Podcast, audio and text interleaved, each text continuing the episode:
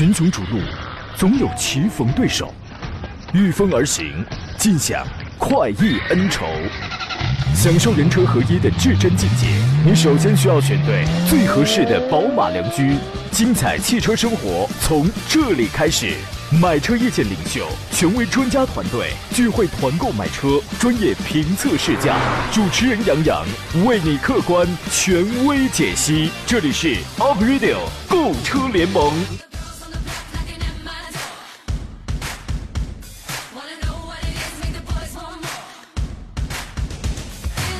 每回啊，节目还没有开始，就有 N 多的朋友已经开始发送他们的留言了。胖飞说：“帅阳，夏天来了，你是会穿紧身衣显身材呢，还是穿宽松的隐藏身材？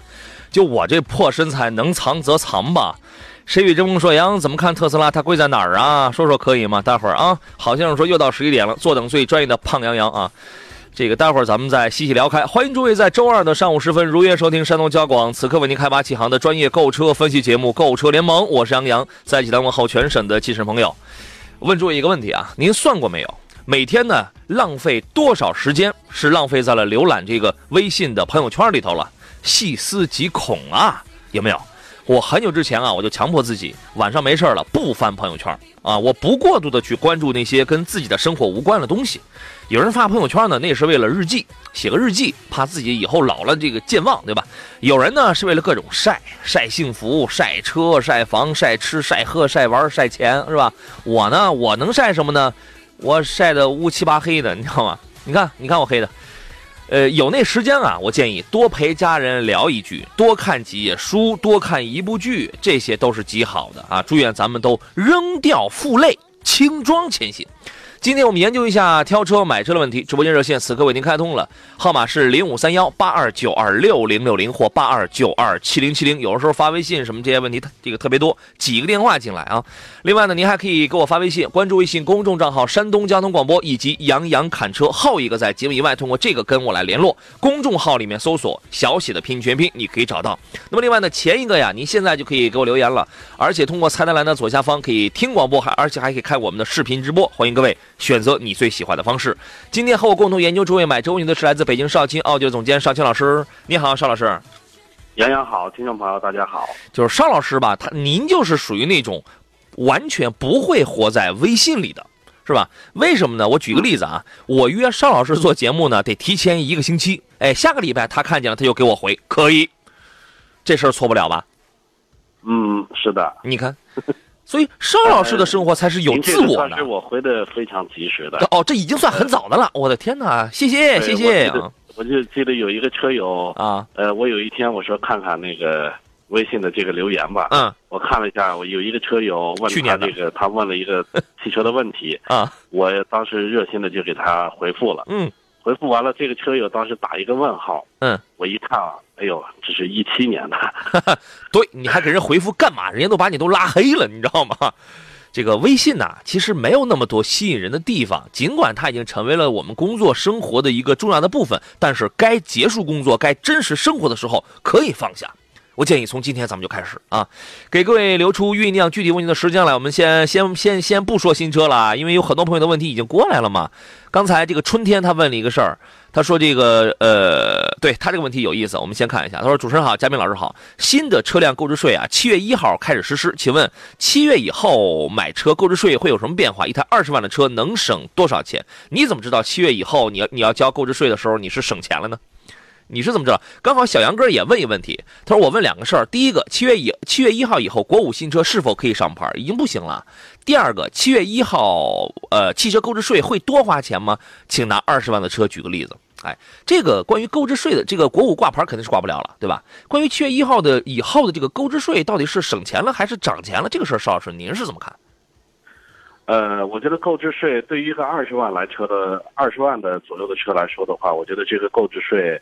呃，不会说有太大的差距，因为购置税占到车的成总的买车的成本里，也就能占个百分之十都不到。嗯，那是涨是降？一百万的车购置税才八九万块钱吧，呃，一百零一百万的车，嗯，也就八万多九万。嗯，那对于一个二十万的车来说，呃，即使是费用有稍微的波动，我觉得这个波动甚至有可能在几百块钱。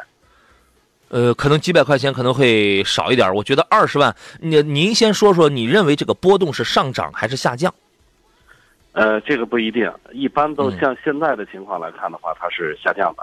现在是下降啊，但是现在不是有说法吗？七月以后这个购置税恢复原来政策的百分之十吗？那就会上上涨啊，对啊。一般来说，就一点六排量的，因为你因为他问二十万嘛，二十万的车你几乎你买不到一点六的，一点六 T 的那可能有，但是去买一点六 T 的人呢，应该会相对少，因为用一点六 T 的这个发动机的车，就就法国车。对吧？就法国车才用一点六 T，法国车你现在那那那都卖不动，所以花到二十万，绝大多数人买的还是这个自然吸气啊、涡轮增压那样排量的那样，就是这个稍微大一点了，是吧？那么如果说七月一号以后购置税它又回弹到原来的政策百分之十的话，那肯定这是增加的，这个这个肯定是增加的。那但是我们有一个办法，你是不是可以在七月一号之前买了上牌？你起码你二十你二十万的车你能省个几千块喽？您您觉得呢？呃，哎，我刚才没听清楚，正好这儿就是七月一号之前买车，嗯，挂牌你的你的购置税，那他那他回弹到百分之十，那你还省好几千，至少省好几千，嗯，对吧？对。那七月一号之后呢，那就有可能会上升，是吧？对对对对对对啊！所以它基本它是这么个问题啊。世纪这么说，杨怎么看特斯拉？它贵在哪儿啊？说说可以吗？哎呀，你这些东西，你 请杨洋老师主持个活动。请这个少卿老师，请杨洋老师主持个活动两万块，请少卿老师主持个活动二十万块。你说少卿老师凭什么他比我贵？他贵在哪儿呢？你这种东西，你有你有地儿说说理去吗？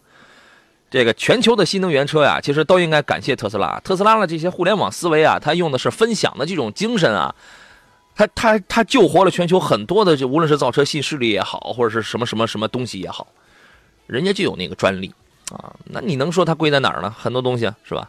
这个咱们不做过多的这个讨论啊。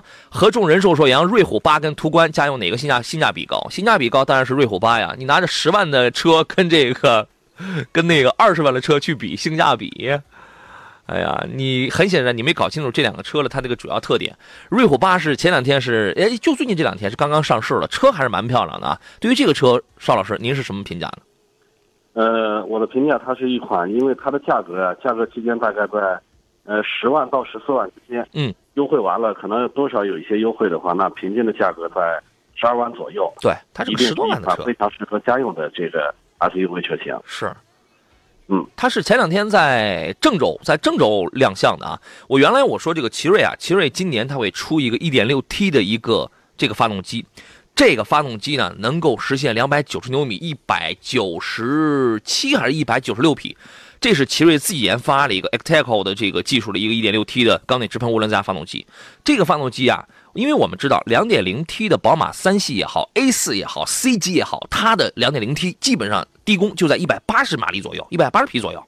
所以说，从账面数字来看的话，奇瑞能把这个 1.6T 发动机通过自主研发的这个技术手段，能够把它释放到这么好的一个动力上。从账面数字来看，这是一个可喜的成绩。配的是哥斯拉克的七速的，请注意是湿式的双离合。而这样一一这样一套组合，让它在观测的时候，据说它能实现九秒的这个百公里加速。而且，反正一还是一身名牌，配博世的新一代的 E E S P 啊，九点三这个电子稳定系统，然后也带 L 二的这个智能驾驶啊。我们这样先进广告，回来之后我们简单来分析一下这个车在十万左右它的竞争力是怎么样的。来，我们继续回到这个节目当中吧，还是简单来把这个呃，奇瑞这个全新的这这个瑞虎八咱们说完啊。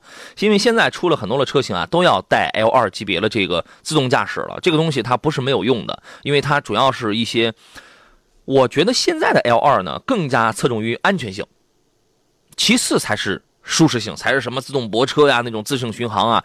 自动巡航其实我觉得它的舒适性要小于它的安全性，对对安全意义这个是很重大的。奇瑞研发了一个叫做雄狮智云的这么一个 AI 人工智能系统，也在这个车上也也有了。另外呢，瑞虎八这个车它属于是一个比较大一点的十万上比较大一点的这种 SUV，因为它两米七的轴距，这个四米七的这种长度啊，让它的这个这个这个尺寸它是摆在这儿了啊。悬架用的挺好，麦弗逊独立前悬加多连杆独立后悬，因为十万上还在还有用非独立的呢。对吧？还有还有用非独立后悬挂呢。内饰的配置给人印象也也比较深刻，环抱式大屏，充满了这个科技感。所以我觉得瑞虎八呢，对于奇瑞而言一定得卖好，一定得卖好。为什么呢？因为这个车呢，和我们昨天我们说谁来着，也是被和和和现代新胜达一样，也是被这个品牌寄予了厚望的。呃，必须要必须得有一块，得有一款这个，哎呀，就是一个拳头的这样一个产品。呃，邵呃那个邵老师，您对于这个车的评价是怎么样的？简单来讲，邵老师，哎，呃，能听到吗？杨洋，可以可以，您请讲。啊，嗯，那个你说的是瑞虎八吗？对，您觉得你预你预测一下它以后的这个市场表现会是怎么样？呃，我觉得它的这个动力总成 1.5T 配这个湿式双离合的，再加上这个，现在整体来说家用的话，我觉得还是偏向 SUV 车型。嗯，虽然说有这个趋势向 MPV 发展了，但是当下我觉得还很应该是能走出不错的销量的。嗯，因为它的价格我看了一下，这个目前北京这个区域的价格可能有一个一万左右的一个优惠。嗯，所以优惠完了以后，这个车的价格。高配的售价才在十三万左右，嗯，所以作为家用的话，应该说是性价比已经非常高了。可以，这个车啊，它刚出来，我觉得你可以研究一下啊。胖飞说：“帅阳两个问题，第一个，螃蟹怎么吃好吃？这个问题忽略掉。螃螃蟹不吃最好吃，我跟你讲啊。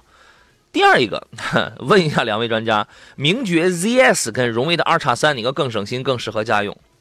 哎呀，添点钱吧，添点钱买个名爵的 HS 或者买个荣威的二叉五吧，因为我老，我老觉得你买了一个，因为价格没有差太多，但是呢，你可能今年，比如说你买了一个 ZS 或者二叉三，明年你就后悔了，你就后悔，哎呀，你这个这六七万白花了，当年还不还不如添点钱，添个两万多，我就我就可以买个更好的，我老怕你后悔。在这两个车里边来挑的话，您会怎么选呢？呃，一个是荣威，一个是名爵。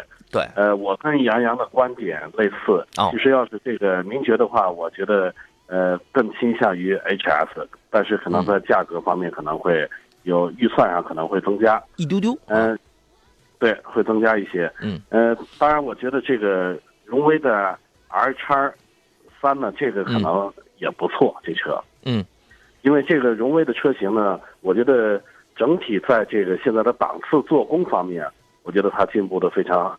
在同级别的，就是凡是这种同级别车型里边，我觉得它的呃内饰的档次的做工了，我觉得还是非常细致的。嗯一块嗯啊，可以更好更看好它的做工。好，那您琢磨琢磨啊。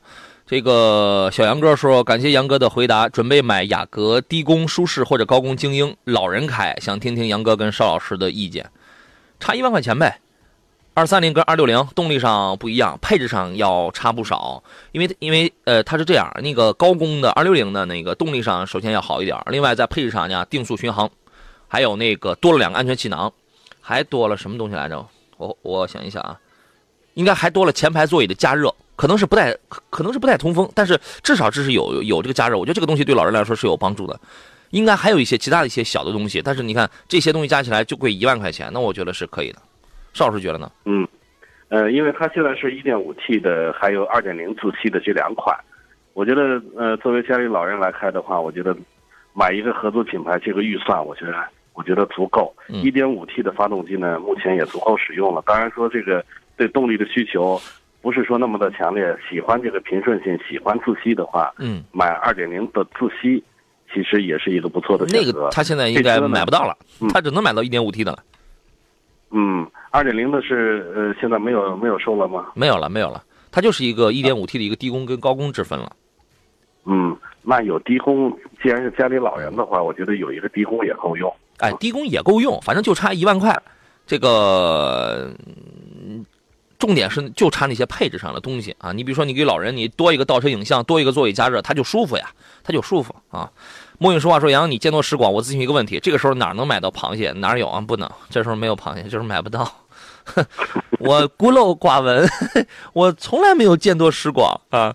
有人发微小世界说：杨仔真帅，切，尽量说点别人不知道的，你知道吗？” 这个航子说：“两位老师好，点评一下奔驰的 GLC 二零动感版可以吗？你现在先别买了，G GLC 呀！我前两天我一个同事，然后他那个我我自己办公室的同事，他父亲想买这个，就让我给摁下了。这个减震器断啊！你你为什么要买？你开着开着你拔，你这个颠一下，你这个减震器断了，那那你弄那你弄谁？他现在召回的只是奔驰 E 级的减震器断裂。你到杨侃车微信平台，你去看我写了那我我有我有写了最新一篇文章，叫做叫做什么什么嘴硬的鸭子第一第一顿。他后边还他后边必须还得有很多的召回。你你现在买你玩命啊！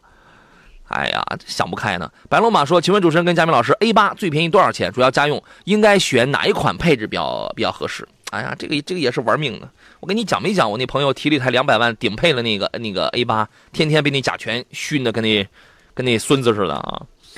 得嘞，想买那咱就说说吧。那个邵老师，这个行情您了解吗？呃，了解，而且现在的优惠幅度也不错。嗯。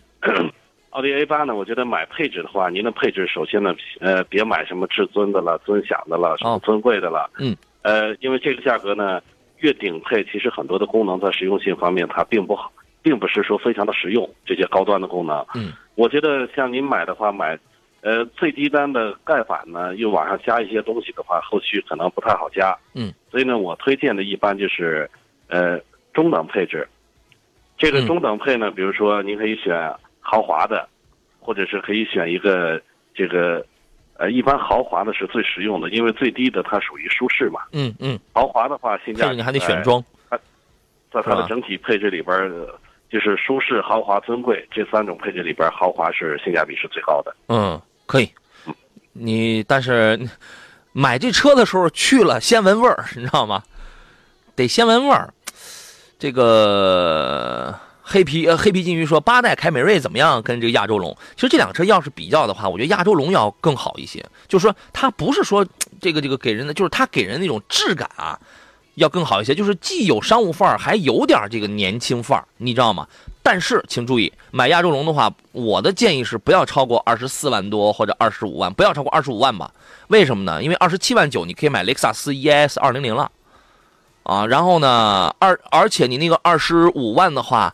那个那个亚洲龙的，就是相比较那些配置的话，你去买一个其他的帕萨特也好，你买一个这你包括这个凯美瑞也好，你能买到一个很好的配置，超级好的配置，啊，亚洲龙的这个质感跟这个做工，距离雷车还是有很大差距的，还是有很大差距。就说两个车风格不一样啊，凯美瑞你买个两点五呢，就是很运动，那个声浪啊，那个那个那个那个范儿是吧？平顶双双拼色，它很它很运动，亚洲龙相对它要商务一些。啊，胖飞说杨杨金宝老师，你跟这个邵老师的相声节目《螃蟹》这个梗什么时候是个大结局啊？这事儿没有结局，这事儿这辈子都不会有结局。你想啊，即便我请邵老师吃了螃蟹了，他还会说这顿螃蟹不好吃，这顿螃蟹没吃饱。大大师兄，这个刚才你那个人参果是什么味儿？我这一张嘴他就吞下去了，你再给我摘一个，有结局吗？没有结局，你知道吗？没有结局，这个，哎呀，我。半米阳光说：“胖杨老师好，邵老师好，也我也两个问题。杨洋欠邵老师螃蟹什么时候兑现？大家都盼着蹭呢。第二，凯美瑞两点五啊，我是纠结，我是买一汽油呢，还是买一混动？一年我你说我才一万五，混动二手车是不是没有汽油版的保值？哎，目前来看好像是这样的啊。对，呃，对于年头长了以后，大家肯定有很多人买的话是担心这个混动系统出了问题，维修费用会不会太高？嗯。像您一年要是就一万公里左右的这个，或一万多公里，我觉得混动呢，虽然说比这个汽油版的要省钱，嗯，呃，百公里省油要省一些，但是您跑的公里数少，我觉得省出的钱还不够这个补贴车价呢，嗯，所以不妨就干脆开那么少的话，就来一个汽油版就得了。嗯，您说有没有可能？你比如说今年二零一九年的时候，我们看这个时候混动的车型可能保值不如燃油的。但二零二零、二零二一那就不一定了呢，有没有可能？对混混动的车型呢，我觉得在保值方面和汽油版呢，我觉得可能要偏弱一些。嗯嗯。虽说当时买的贵，但是到后期二手车，尤其是五年、八年以后，嗯，这个系统比如说出现老化了、出现磨损了，或者出现呃故障率可能会高的时候，我觉得那会儿。呃，应该买混动的二手车的人是非常少的。嗯，是。Q H 说有结局，杨哥，你只要天天让邵老师吃上螃蟹，邵老师就没梗了。他是他可能就确实是没梗了，但我可能也就没钱了吧？啊，这个这个任务应该交给领导，这个任务不应该由我来，这个锅我不背，你知道吗？应该交给领导啊。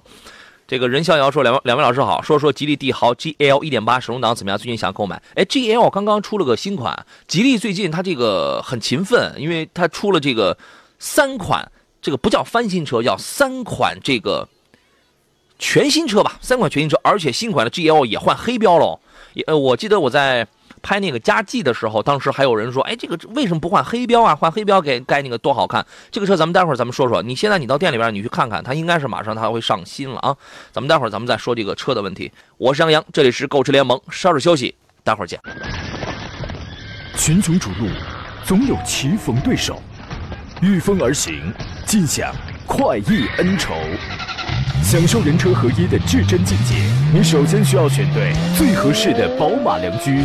精彩汽车生活从这里开始，买车意见领袖，权威专家团队聚会团购买车，专业评测试驾，主持人杨洋为你客观权威解析。这里是 Up Radio 购车联盟。来，诸位，欢迎继续回到星期二为您直播的山东交通广播 Up Radio 购车联盟的直播当中来。我依然是杨洋啊。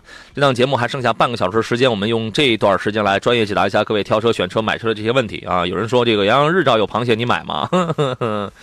还有人说这个我就看是你跟邵老师的螃蟹相声剧场还是新闻联播场啊？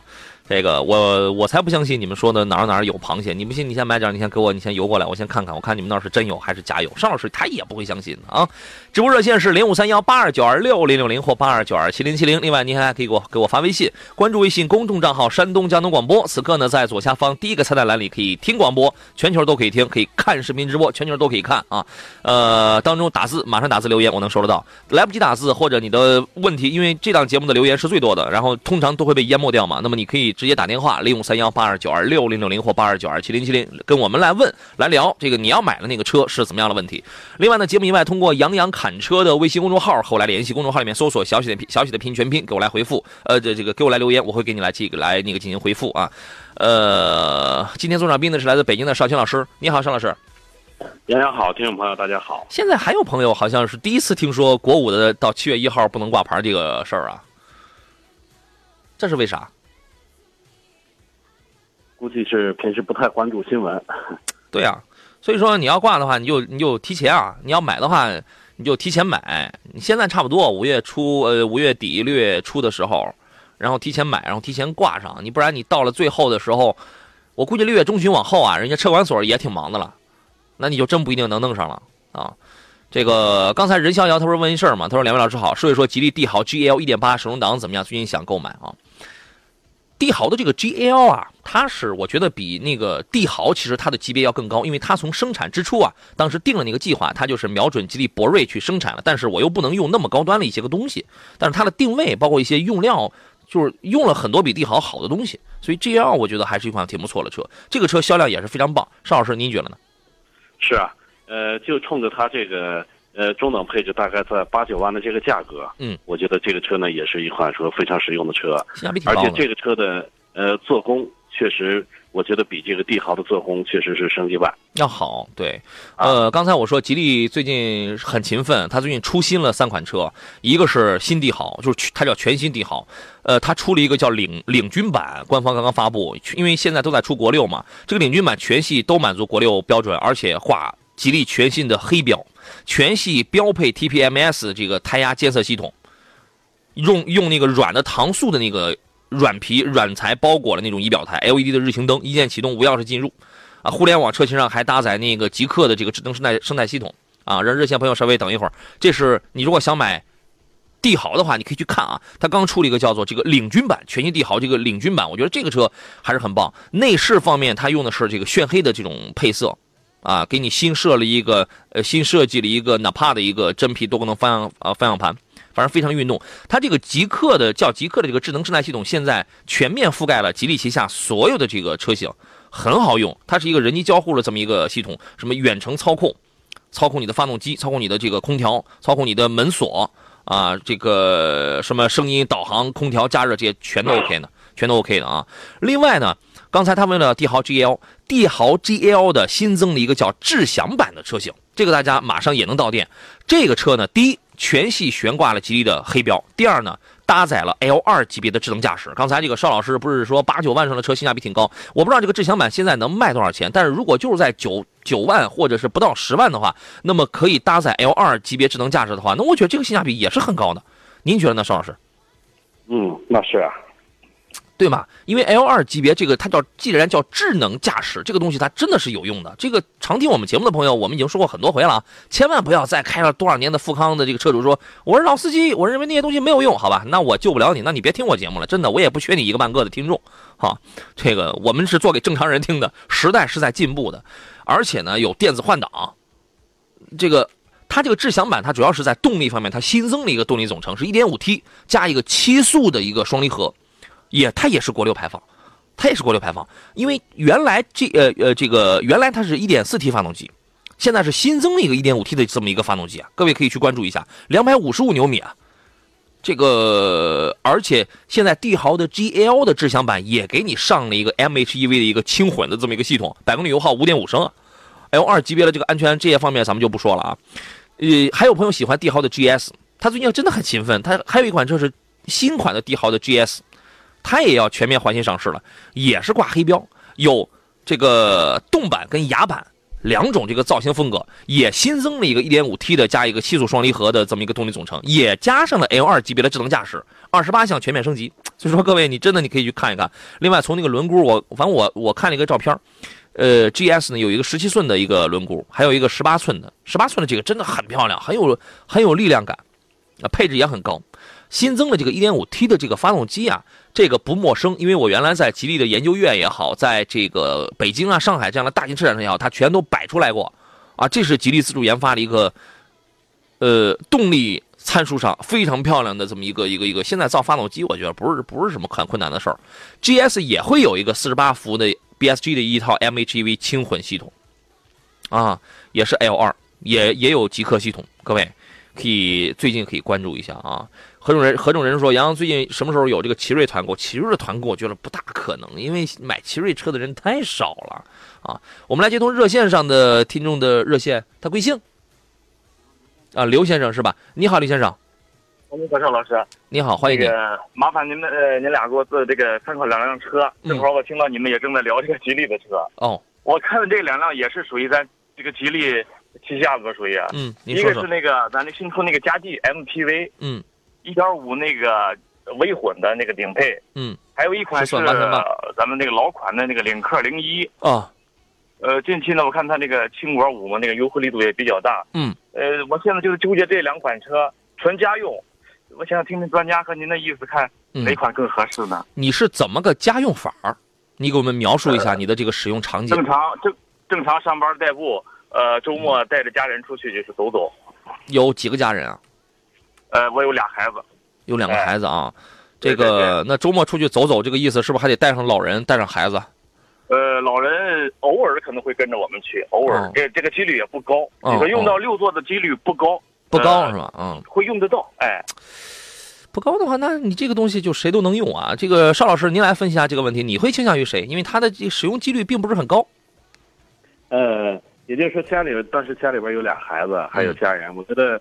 呃，有可能在出行的时候，四口人呗。呃，平时至少得在五个人左右，因为俩孩子俩大人，我觉得看俩孩子有一个人的话，可能费点劲。你看多多多大的孩子？孩子多大的孩子？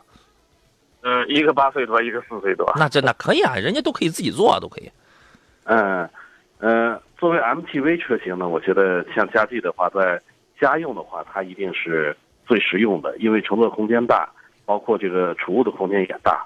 这个在空间方面是它是占优势的，领克零一呢，MPV 的车那个 SUV 车型，相对的在这一块儿，在空乘坐空间这一块儿肯定是稍弱。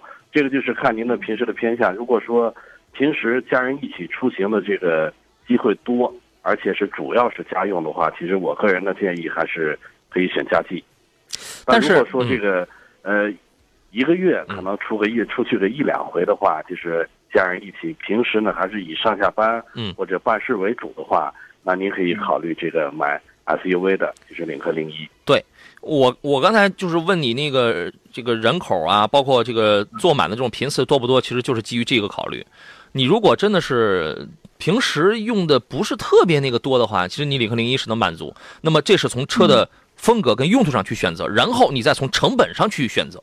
你从成本上去那个去这个算，你去算一算，加计相对而言它是要省油的。领克零一动力上它是要好的，因为你买一个零一是两两点零 T 的，油耗可能要略高点。我开零一的时候大概是十一点十一升左右吧，十一升多一点，在这个济南。保养费用上，领克零一是一万公里保养一回，大概是九百六十块钱。加计我现在我还不知道它的养护费用。然后你就根据你的里程，然后然后你就算算这个钱的事儿，应该也差不了太多，我估摸着。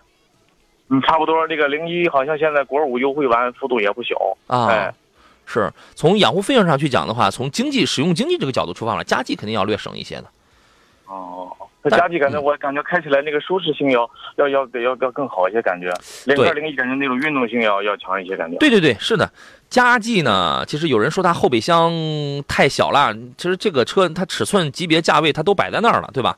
我还我原来我还讲过，我们还原来还开过一台那个八十万的埃尔法呢，那那后备箱也一样的。然后呢？这个车有什么优点，有什么缺点？我我我我写过一个很详细的有一个视频评测，你去看一下。看过您的原产车啊，刹车软了点刹车软了点因为它可能不是你想领克零一，它它什么感觉？我我那一刹，噌的一下，它它就能停，就是特别灵敏，运动感很强。对对对，运动感非常的强。然后那个悬架比较的硬，加气呢悬架软一点啊，开起来 跟跟跟开个小船似的。刹车软了点其他的反正也会有一点你可以自己去看一看。主要根据用。现在你说现在。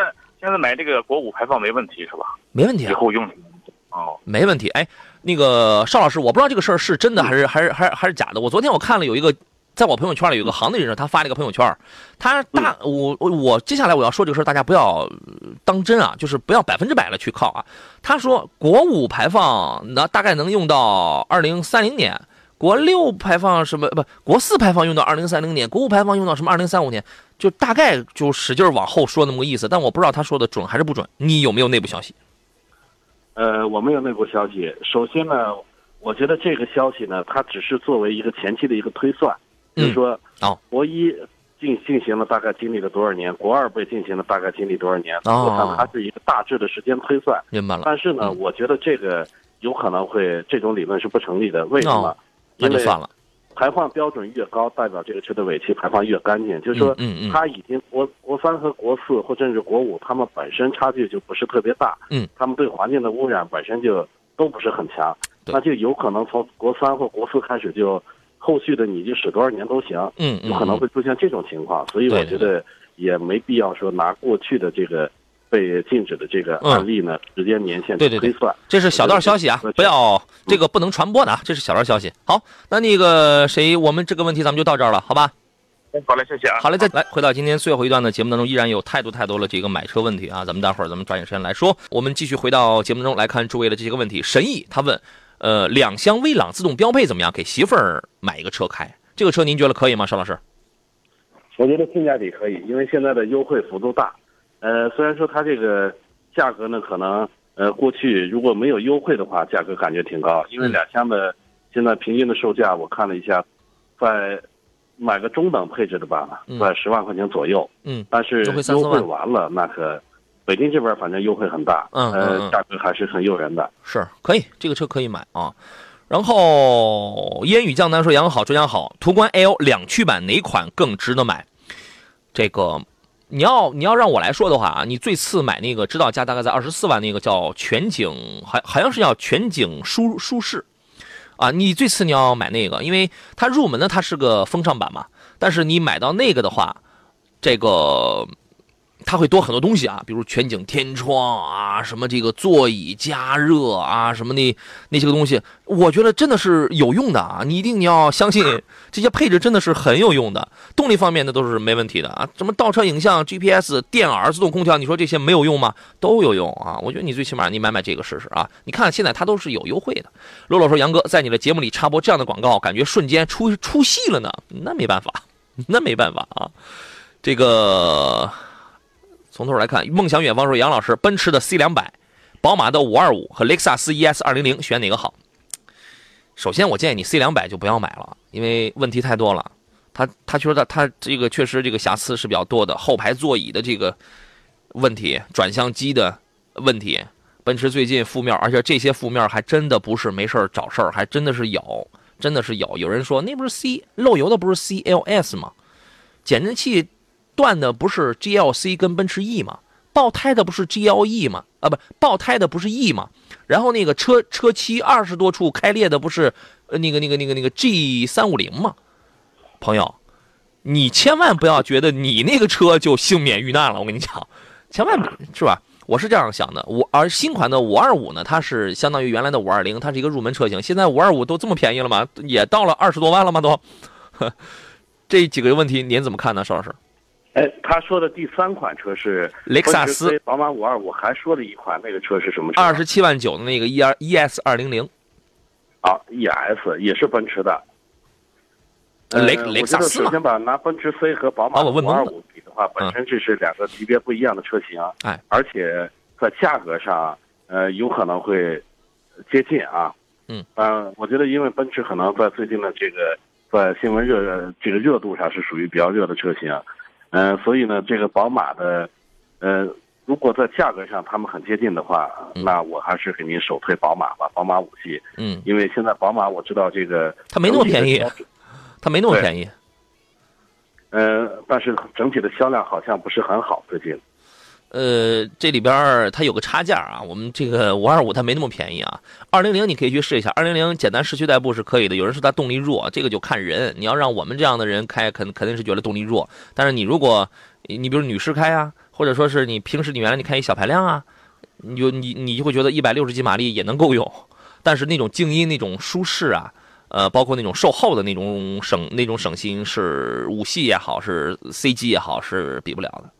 啊，这个就看你自己的选择，你可能也会觉得那个那个内饰特别的难看，特别的老，对吧？反正这个看你自己的选择了啊。呃，我们来接通陈先生他的电话啊。你好，陈先生。哎，你好，杨仔。你好，欢迎你。哎。哎哎，你好，你好，请讲。好不容易可打通了，你们的 忠实听众了。我给你发过微信也，哦，就是嗯，我看了两款车嘛，周末 在当地也试驾了，嗯，就是一个是那个迈腾的那个三三零豪华，嗯，就是二点零低功率那个，还有一个就是那个凯美瑞的二点五豪华。总感觉试驾以后呢，这个这个迈腾这个这个双离合呢，倒没感觉那么顿挫，动力还可以，有点侧重于这个迈腾。嗯，但是那个凯美瑞呢，就是好像倒是有点顿挫呢。我也就是想买这个第二辆车嘛，家里有个代步的。再想走亲访友，然后就是打算做品质稍微好一点的中级车。嗯。呃，昨天也问了他们这个发动机的问题，也经常听你节目那个博士华育的嘛，也没人给我准确的一个回复。嗯。现在就是纠结了，这这不也打算今年就得买这个车嘛？哎，到底是怎么弄呢？正好我我看邵老师也在这，他不说以前他也开个迈腾吗，正好给给解答解答吧，你帮我出个主意吧。正好今年想用嘛。好，邵老师您先来说说吧。啊。呃，一个是迈腾的三三零豪华，是吗？对，二点零 T 低功。二点零 T 低功，我觉得低功，我之前买的也是低功。呃，我是买的是二零一二年的时候买的迈腾。你那个变速箱跟人这个不一样。嗯，对。呃，当时呢也是二点零 T 双离合的。呃，首先那个车呢，因为我到后期是卖给一个朋友了，朋友到现在啊开的，呃，那个车的整体的使用情况也非常的好，而且公里数。呃，零二年到现在七年多吧，它公里数现在可能在十三四万公里。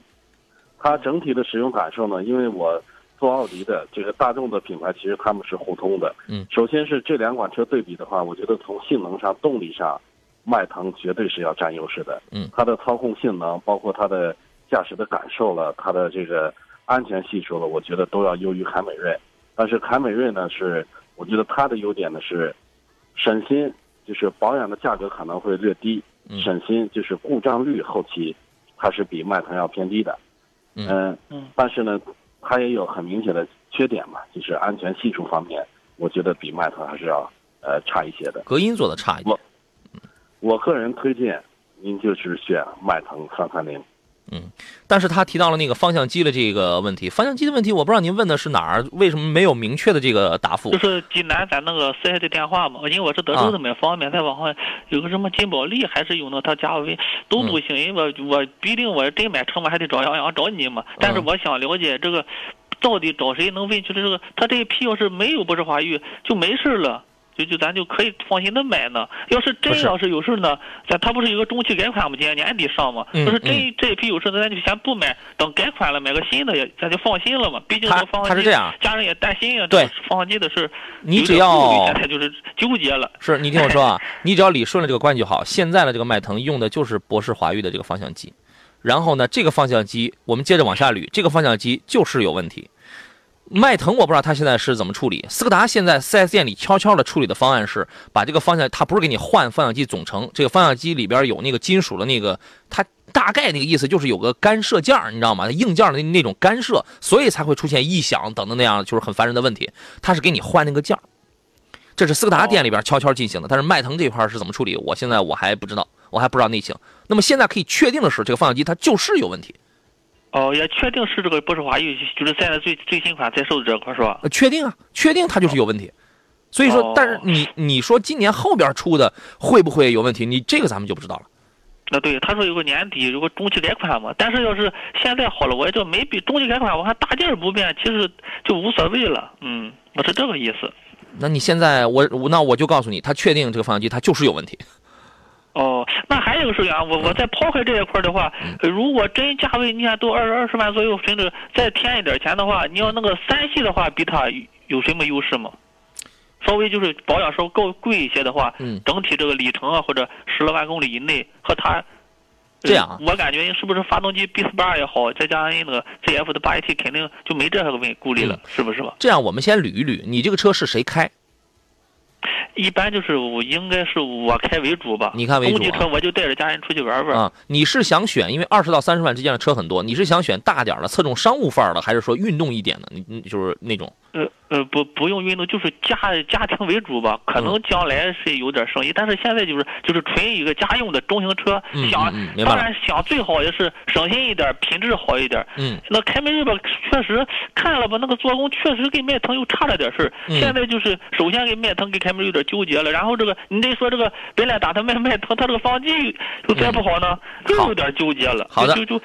家属也说，那再不行买个宝马三系，但是宝马三系也有个问题，那个颜色吧还没个黑的，哎，有个白的三系。三系哪有卖黑的呀？卖黑的三系多难看，多难看。对，所以说你可以这样，就是纠你就彻底纠结了。你可以这样，你听我说，你可以这样啊，你再给自己多多几个选择，多去看，先从网上看，然后再去开这个，再去开这个实车。多了这几个选择，分别是，嗯，二十五万以里的亚洲龙。然后呢？因为你的预算，你能买三系，你就能买雷克萨斯的 ES 了，啊，E E S 二零零，这个你是可以买得到，你可以买得到的。它的这个售后这块你是很省心，四年十万公里你是免费的，你是不用花钱的。而且它的静音，它的动力可能平平，不如你那迈腾啊。但是呢，静音舒适度这个是有的，静音静音空间舒适度，因为这个是跟五系它是一个级别的。然后呢，还可以买到谁呢？帕萨特，这个就不用说了，这个这个跟迈腾是是差不多的。皇冠，皇今今天有人找我买买买那个皇冠，皇冠虽然销量不好，虽然现在价格也它也不优惠，但是这个车你是可以看。呃，邵邵邵老师，你觉得咱们给他再多增加这几个选择？哎，还有一个大众辉昂，辉昂优惠完，辉昂是跟 A 六是同平台技术的，那个优惠完了之后，现在也是也是二十多万，包括凯迪拉克的 x T S，你再多这几个选择，你再琢磨琢磨。哦，大体上杨洋，我知道，我经常听节目。那个宝马，据你说，有时候就是便宜的时候打折都到二十三四万就能买宝马，是差差不多。你现在你买个三系，差不多就这个价位了。哎，这样啊，因为我节目我到了时间了，节目以外咱们微信咱们联系，你先去看这几个车，好吧？啊，好的，我们我们先到这儿，感谢邵老师。